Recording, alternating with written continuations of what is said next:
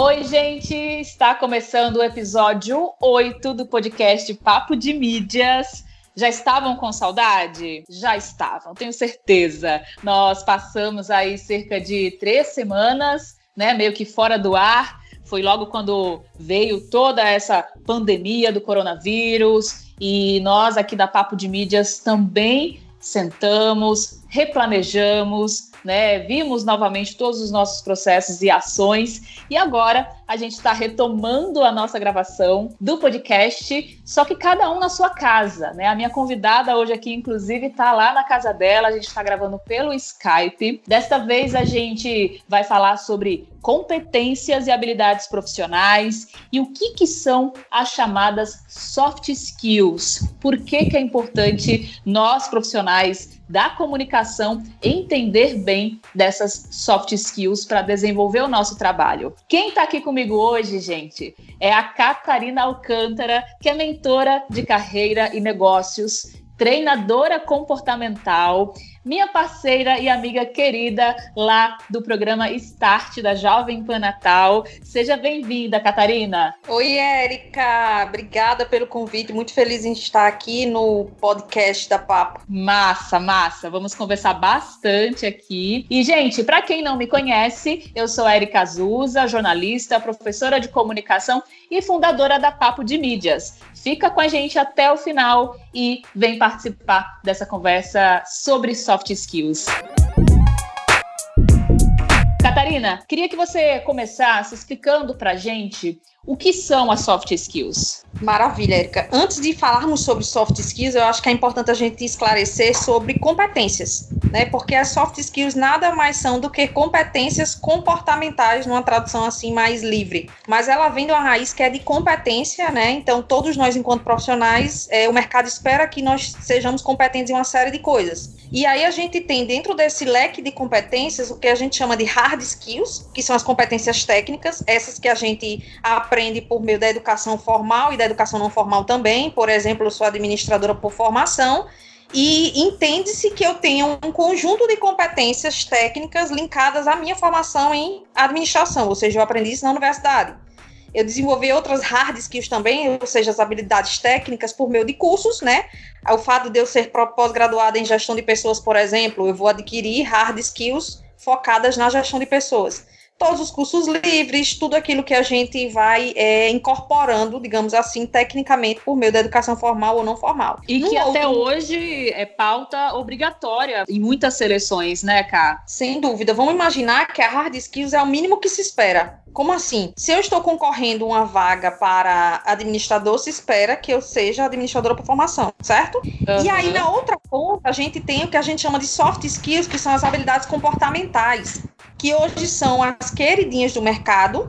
E só antecipando para deixar claro que não é uma coisa ou outra. Tem muitas pessoas falando que ah, hoje você é fundamental ter soft skills como se as hard skills não fossem importantes. Não é isso. Não é uma competência e outra, mas são as duas competências juntas. just Então, as soft skills, elas são competências comportamentais, elas estão ligadas a, como o próprio nome sugere, comportamento, a atitude, a forma como eu lido com as situações. E como isso não vai vir no seu currículo, né? Não vai ser atestado por currículo, as empresas elas estão é, cada vez mais buscando é, indicadores de que você tem essas competências. Então, por isso que é tão importante a gente pensar sobre, tratar das soft skills. E se isso já era evidente, né? A gente já vinha falando muito sobre isso depois do que temos passado, depois da pandemia, as soft skills elas estão assim mais indispensáveis ainda, né? Quem não tem soft skills nesse momento está sofrendo ainda mais. Sem dúvida, sem dúvida, amiga. E fora que é como você colocou muito bem aí, né? É uma junção é, desses dois fatores. Você tem as habilidades técnicas, né? E você tem as habilidades não técnicas, mas que fazem parte do nosso comportamento, que muitas vezes a gente traz lá da infância, traz da juventude e e há casos, por exemplo, de profissionais que buscam mentorias e que buscam até mesmo é, tratamentos, né, terapia, enfim, é, aulas de teatro e outras coisas mais para poder desenvolver melhor essas soft skills? Não, sem dúvida. É, isso é tão evidente. Eu, por exemplo, hoje, nas mentorias de carreira de negócios, 70, 80% do meu trabalho, ele é focado no desenvolvimento dessas competências. As pessoas, elas tendem a buscar, por exemplo, do serviço de mentoria, porque elas entendem que tecnicamente vão muito bem, mas tem algo que está impedindo elas de progredirem na carreira ou no negócio. Então, é, mentoria de carreira, por exemplo, a gente vai trabalhar as pessoas desenvolverem determinados comportamentos que são essenciais às funções que elas estão desempenhando ou à profissão que elas escolheram, no caso de profissional autônomo, por exemplo. Isso fica muito evidente quando a gente percebe profissionais que tecnicamente são extremamente qualificados, ou seja, quando ele fala do seu currículo, você passa até alguns minutos assim refletindo, poxa, como essa pessoa tecnicamente é boa. Mas aí uhum. você percebe que ela, isso não está coerente com a posição que ela está ocupando, com a evolução dela na carreira. E aí, quando a gente vai analisar isso, passa fundamentalmente por ela não ter desenvolvido as soft skills. Catarina, conta pra gente quais são hoje as principais soft skills que são observadas pelas empresas. Interessante, né? Existem vários estudos, anualmente as pesquisas elas indicam, é, tem sempre aquelas 10 soft skills que estão sempre em evidência. A gente tem a criatividade, a gente tem a inovação, a gente tem a capacidade de resolução de, de, de problemas, é, a gente tem empatia, é, a gente tem trabalho em equipe, liderança é uma soft skill, comunicação é uma soft skill fundamental. E o que é que a gente percebe por mais que haja um, um trânsito, digamos assim, em nível do que se espera, é, as soft skills elas vão estar muito relacionadas também com o papel que você vai exercer. Então, dependendo da minha posição na carreira, dependendo da minha profissão, vão ter soft skills que vão ser mais requisitadas. Isso tem a ver com o nosso momento. Agora, tem aquelas que são universais. É a inteligência emocional, por exemplo, dentro dos seus cinco pilares, todo mundo vai precisar desenvolver inteligência emocional para poder trabalhar sobre pressão, para poder exercer liderança, para poder tomar se relacionar decisão, melhor com né? tomar Exato. decisões com mais cautela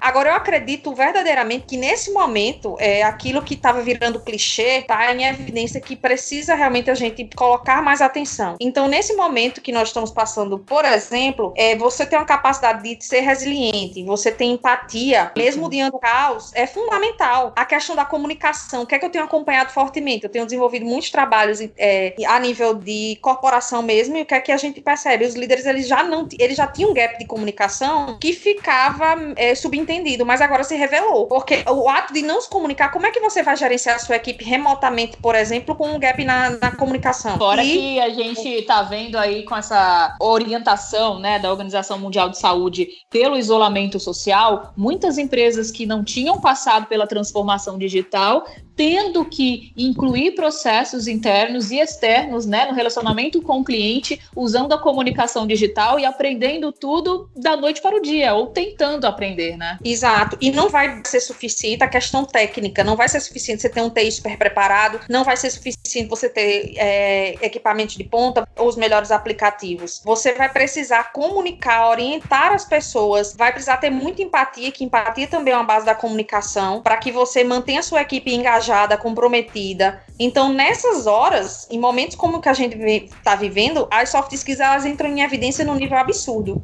Sem dúvida, sem dúvida. Eu estava pensando aqui, Catarina, assim, é, trazendo essa, essa conversa para um contexto mais pessoal nosso, né? Eu, por exemplo, precisei é, trabalhar muito minhas soft skills para ser jornalista, para ser professora de comunicação, né? Por incrível que pareça, lá atrás, há alguns anos, eu cheguei, por exemplo, a fazer teatro para poder trabalhar a minha timidez. Por porque eu queria ser jornalista, né? Assim, queria trabalhar com jornalismo, mas eu tinha muito, muita dificuldade de falar em público. Então, eu fui fazer curso, né? Fiz curso de como falar em público, fiz cursos de oratória, né? Locução, fiz curso é, relacionado ao teatro também, porque eu queria exatamente desenvolver é, as barreiras, as lacunas que eu sabia que tinha e que poderiam me prejudicar na hora de contar uma história, por exemplo. Né? Então é, vai muito por um contexto de autoconhecimento também, né? Você passou por isso também, de, de, de fazer algo assim diferente da sua rotina para poder desenvolver uma soft skill sua? Não só passei, como continuo, permaneço passando, né, Érica? Uhum. Porque eu também, recentemente, em função de que é, o teatro, ele conecta você com você mesmo, e não é técnica, né, aí é uma conexão é, interna, de autoconhecimento forte. É, eu tenho muita dificuldade, por exemplo, com câmeras, e aí isso é um processo, que aí você pode dizer, ah, mas isso tem técnica? Tem, mas aí você também tem que desenvolver por repetição, e aí você vai ter, tem que ter muita inteligência emocional para você reconhecer sua emoção, você reconhecer de onde é que vem o seu receio, para você poder trabalhando ele de maneira gradativa, porém progressiva. Então, assim, é um desafio e vem muito dessa é. questão de você identificar o que é aquilo que está impedindo que você vá ter progresso na sua escolha. Como eu trato muito sobre carreira, né? Eu sempre faço esse link com sua carreira. Por que, que a carreira ela não está é, avançando. Então, muitas uhum. vezes a gente vai refletir que soft skill é essa.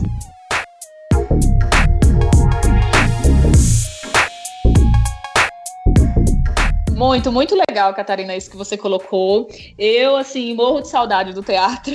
Quero até voltar a fazer teatro, porque, é, como você disse mesmo, né? Ajuda demais a gente em todos os aspectos da vida. Assim, eu tenho um profundo respeito por todos os profissionais da cultura e do teatro, mas eu sei muito bem que são exercícios de comunicação e de oralidade, de criatividade que impactam diretamente aí, né, nas soft skills de profissionais das mais diversas diversas áreas, né? Sem dúvida. Assim como impactam também algumas reações que nós temos, algumas patologias, inclusive, por não desenvolver soft skills, né? O nível de ansiedade que a gente vive, por exemplo. Você ter menos inteligência emocional leva você a ser mais ansioso. Você ter menos autoconhecimento faz com que você não identifique recursos para diminuir essa sua ansiedade, por exemplo. Então, na verdade, tá tudo conectado. É, e a gente pode pensar que não, mas tem muitos profissionais da comunicação aí, né? Gente formada, graduada, que tem muitas dificuldades dificuldades com algumas dessas soft skills que você relatou aqui, né? Inteligência emocional mesmo é uma delas. E é preciso ter muito equilíbrio, né? Muita resiliência, ainda mais agora nesse período, nesse momento, né, de tantas incertezas que estamos vivendo. Cá, conta pra gente um pouco mais sobre essa questão da empatia, né? Dentre as soft skills que você relatou aí está a empatia. E aí a gente tem aquele entendimento muito do senso comum, né? Que a empatia tá é, se, se colocar no lugar do outro, né? Assim, gerar aquele respeito e tudo mais. Mas o conceito vai muito além disso, né? Como que a gente aplica essa empatia no nosso dia a dia? Perfeito. Não só vai além, como existem níveis diferentes de empatia. Inclusive, o contexto vai exigir qual é o nível de empatia que você tem que colocar. Esse conceito que diz, que simplifica, que empatia é você se colocar no lugar do outro, eu particularmente não acho que é o melhor conceito para empatia. Eu acho que o melhor conceito para empatia é a gente entender o que o outro sente. Eu não preciso me colocar no lugar dele para que eu possa desenvolver empatia. Eu posso simplesmente entender que ele tem sentimentos que muitas vezes não fazem sentido para mim, mas que eu preciso respeitar respeitar isso. E eu gosto também de entender empatia como uma percepção de que primeiro eu compreendo para depois ser compreendido. Então é um processo de compreensão do outro, de conexão. Há autores que colocam que é impossível você se conectar com o outro antes de você se conectar com você mesmo. E aí volta para a história da, do autoconhecimento, né? Como é que eu vou me conectar com o outro nesse nível se eu não consigo me conectar comigo mesmo? Qual é a base da empatia? A base da empatia é escutativa, ou seja, eu vou precisar ter um nível de escuta é, que para vocês trabalhar na comunicação isso é primordial para todos nós, na verdade, mas é porque isso chega a ser uma necessidade de técnica, né, do comunicador, de forma geral. Exato, exatamente. Então a escuta, a escutativa que vai ser além do que a pessoa está dizendo, vai ser, por exemplo, a entonação, o nível de respiração, ou seja, eu vou fazer uma leitura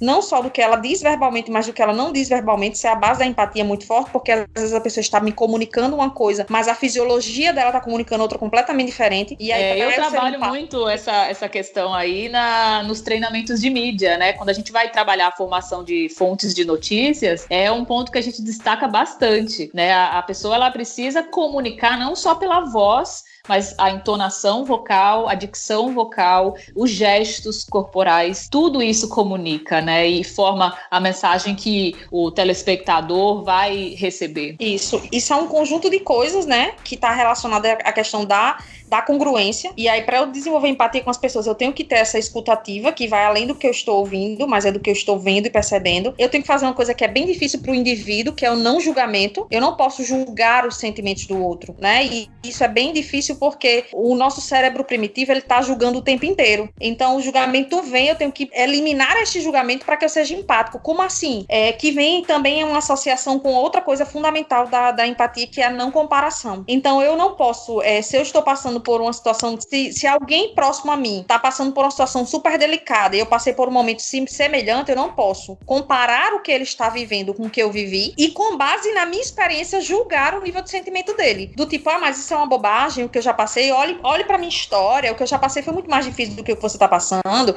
Olhe para a história de A, de B de C. Isso é uma forma de você quebrar qualquer nível de conexão e, consequentemente, não ser empático. Então, a empatia, a base é isso, é você tem que ter uma escutativa que significa significa inclusive escutar o silêncio, né? Eu gosto de pensar em empatia como um silêncio que acolhe. Eu não preciso dizer absolutamente nada, eu não preciso resolver o problema da pessoa, eu não preciso me comparar, eu não preciso querer tirar ela de onde ela está, do tipo, não, vai passar. Coisas desse gênero não levam a empatia. Ao contrário, levam a desconexão. Então, e por que, que empatia é fundamental? Imagine eu, profissional, que não consigo ser empático com o meu cliente. Eu vou querer impor a minha vontade. E aí tá desfeita a conexão, consequentemente tá desfeito o negócio. Imagine eu, enquanto gestor, não conseguindo ter um nível de empatia com a minha equipe. Eu não vou me conectar com ela, eu não vou gerar confiança. Né? Então, é, não ter é. empatia é um efeito cascata que compromete uma série de outras coisas no progresso né, da sua carreira, das suas relações. Perfeito, perfeito. Compromete muito. Isso que você está colocando me faz muito pensar naquela, naquela ideia de que a gente é, compreende né, muito bem esses pontos e esse conceito. É, assim, é de fácil compreensão, mas é extremamente complexo para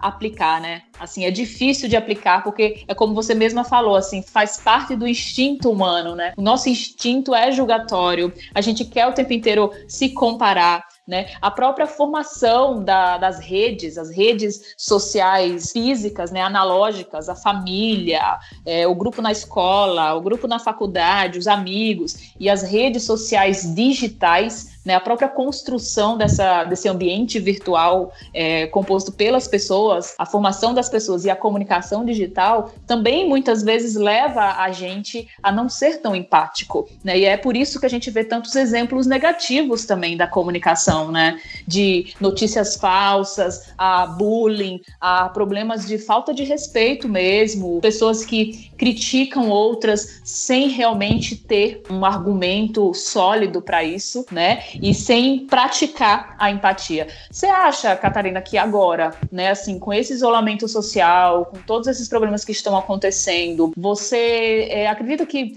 de repente as pessoas podem se tornar mais empáticas, não só no seu ambiente de trabalho, mas num contexto geral mesmo da comunicação?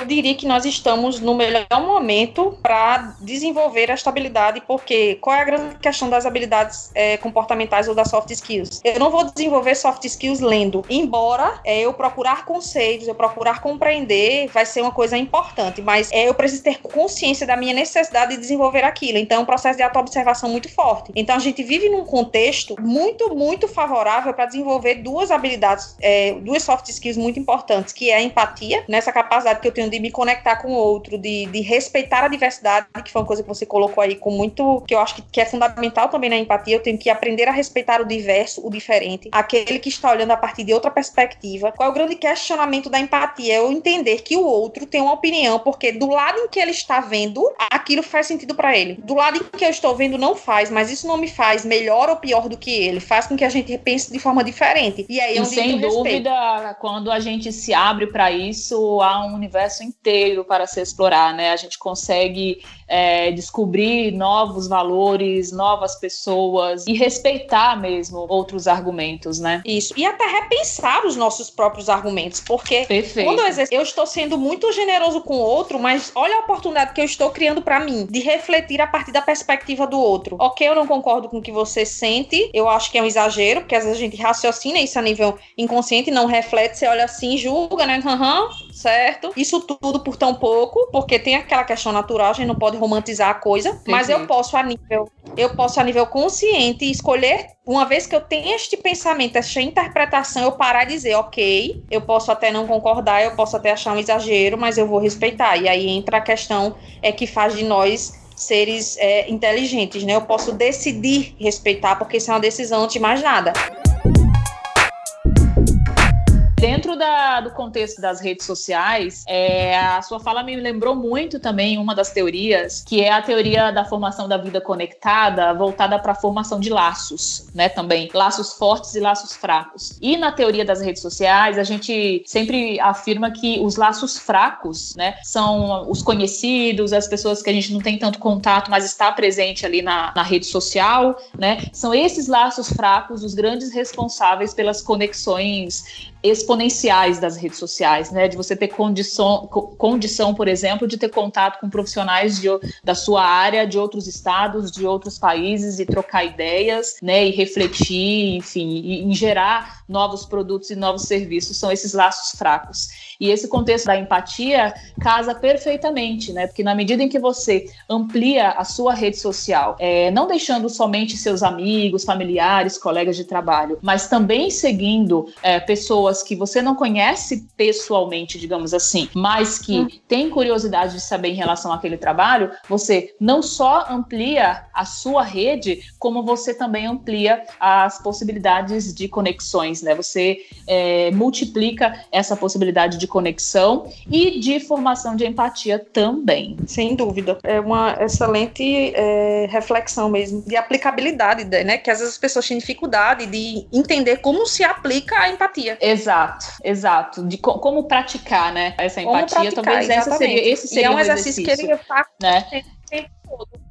Exato, exato. É, é, como um exemplo muito prático é, por exemplo, é, é você ser é, jornalista e seguir um médico, por exemplo. Ou então você é, é administradora, é, mas segue um engenheiro, uma engenheira, entende? Então é, é meio que você também ter a curiosidade de conhecer outras pessoas e, e outros hábitos. É, Cá, a gente já está aqui meio que indo para a reta final, né, da nossa gravação. Sim, e né? eu queria que você falasse um pouquinho sobre o que, que você enxerga em termos de tendências, né, levando em consideração a pandemia. Nós ainda não temos, né, informações exatas de quando isso vai acabar, enfim, ainda é tudo muito incerto. Mas o que, que você já vem enxergando pela sua experiência, pelos contatos que você vem tendo com, com seus clientes de mentoria nesse período, né, em relação às tendências de soft skills pós-coronavírus? o ambiente é incerto, mas com relação às soft skills, a gente pode ter um panorama muito claro de que empatia, resiliência, criatividade, inovação, a comunicação, a inteligência emocional, se isso já vinha sendo é, reiteradas vezes afirmado que era necessário ser desenvolvido, que, de que as pessoas precisavam prestar mais atenção nisso, de que não era suficiente você empilhar certificados, você tinha que estar o tempo inteiro equilibrando essas duas competências, as hard e as soft skills. Eu acredito que esse cenário está mostrando por quê? Porque tem líderes agora descobrindo que não são líderes, simplesmente porque eles tinham um cargo, mas quando no momento desse de que ele precisa conectar a equipe, ele não tem a confiança da equipe, porque a capacidade você tem que gerar confiança nas pessoas é uma soft skill. Tem pessoas aí que elas estão sem coragem. Coragem é uma soft skill, certo? Por quê? Porque tudo isso é uma coisa que você vai desenvolver. Então, o mundo não será mais o mesmo, é fato. O que vai acontecer, ninguém sabe. Qualquer pessoa que falar sobre o que vai acontecer tá, tá tratando de especulação. Exatamente. Mas ainda do que vai acontecer, é fato que precisaremos sim equilibrar cada vez mais as duas competências. Não basta, eu repito isso, não basta eu empilhar certificados, eu tenho que o tempo inteiro está equilibrando com as minhas soft skills e quem vai determinar quais soft skills você precisa é o seu contexto. No contexto atual, existem soft skills que são universais, que foram essas que a gente inclusive tratou aqui ao longo do nosso papo, né? E mais aí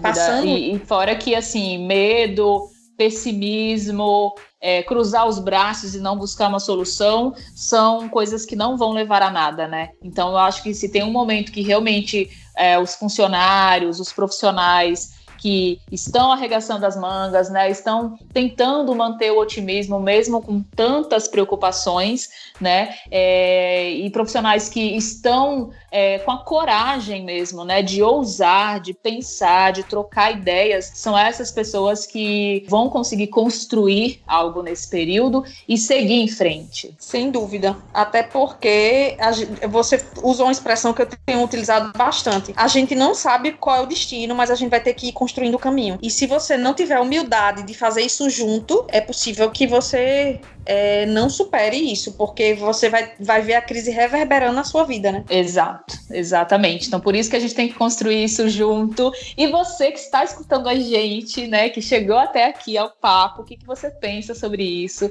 Escreve pra gente lá no papodemídias.gmail.com ou então comenta nos stories e marca a gente, arroba papo de mídias, porque a nossa intenção aqui é gerar conteúdo e gerar diálogo, né, sobretudo nessa fase que a gente precisa sim nos cada vez mais, né, nos dar as mãos e, e enfrentar tudo isso de cabeça erguida e com muita muita fé e muita ousadia também. Catarina, muito, muito obrigada pela sua participação nessa oitava edição do podcast.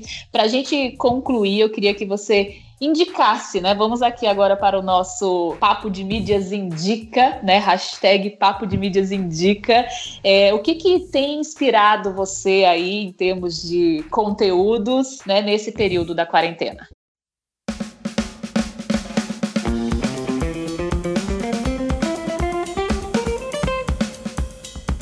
Érica, eu queria agradecer demais, um prazer, uma satisfação gigante estar aqui conversando com você no podcast, eu que tenho acompanhado as edições anteriores, é muito lisonjeada, obrigada e vamos em frente, né, sempre contribuindo Tamo nessa junto. parceria, tamo junto. Com relação à, à sugestão que você me pediu, eu tenho lido algumas coisas, mas tem um livro que eu tinha lido algum tempo atrás, eu resgatei agora porque ele tem total conexão com o momento que nós vivemos, ele é o livro Em Busca de Sentido, ele é do psicólogo Viktor Frankl, ele ficou preso no campo de concentração durante o nazismo. E aí ele estudou o comportamento das pessoas, o que é que fazia elas se manterem vivas, e ele descobriu, e ele tem uma teoria, inclusive, falando que está em torno da sua visão de futuro, ou seja, o que é que eu quero para o meu futuro e quanta clareza eu tenho, qual a capacidade que eu tenho de desenvolver isso de maneira clara. E eu tenho falado muito sobre isso, que é a gente manter a esperança. Então esse é um livro super bacana, que eu super recomendo, funciona em qualquer fase da vida, mas nesse eu acho que faz muito, como o próprio nome sugere, né, faz muito sentido. Uma outra coisa que tem funcionado muito para mim, eu sugiro que as pessoas façam é ouvir boas músicas. Eu acho que a arte, ela tem uma capacidade de gerar uma conexão com a gente, sabe? Uma conexão interna. Então é, é resgatar. Eu tenho ouvido muitas músicas boas, eu gosto de música clássica, mas eu tenho ouvido também muitas músicas que fazem sentido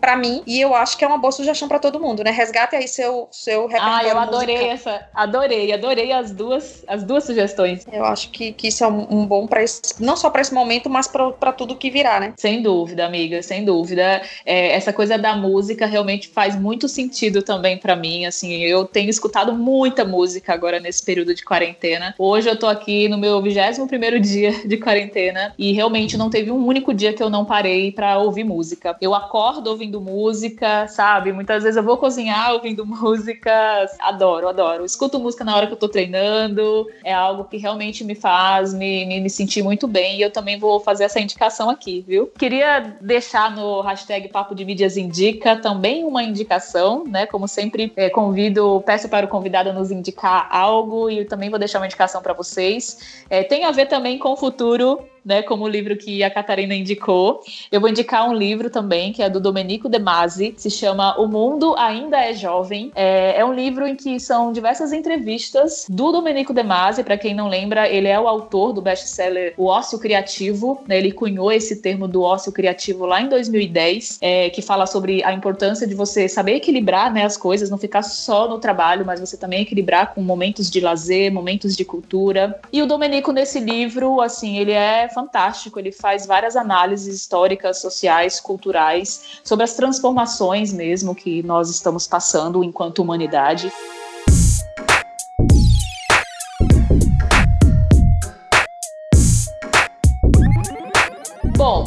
Isso. O podcast 8 da Papo de Mídias vai ficando por aqui. Muito obrigada a todo mundo que acompanhou o nosso bate-papo. Se você curtiu, gostou dessa conversa, então acessa o nosso Instagram, arroba Papo de Mídias, deixa o seu comentário ou escreve pra gente para o e-mail papodemídias.gmail.com. Até a próxima!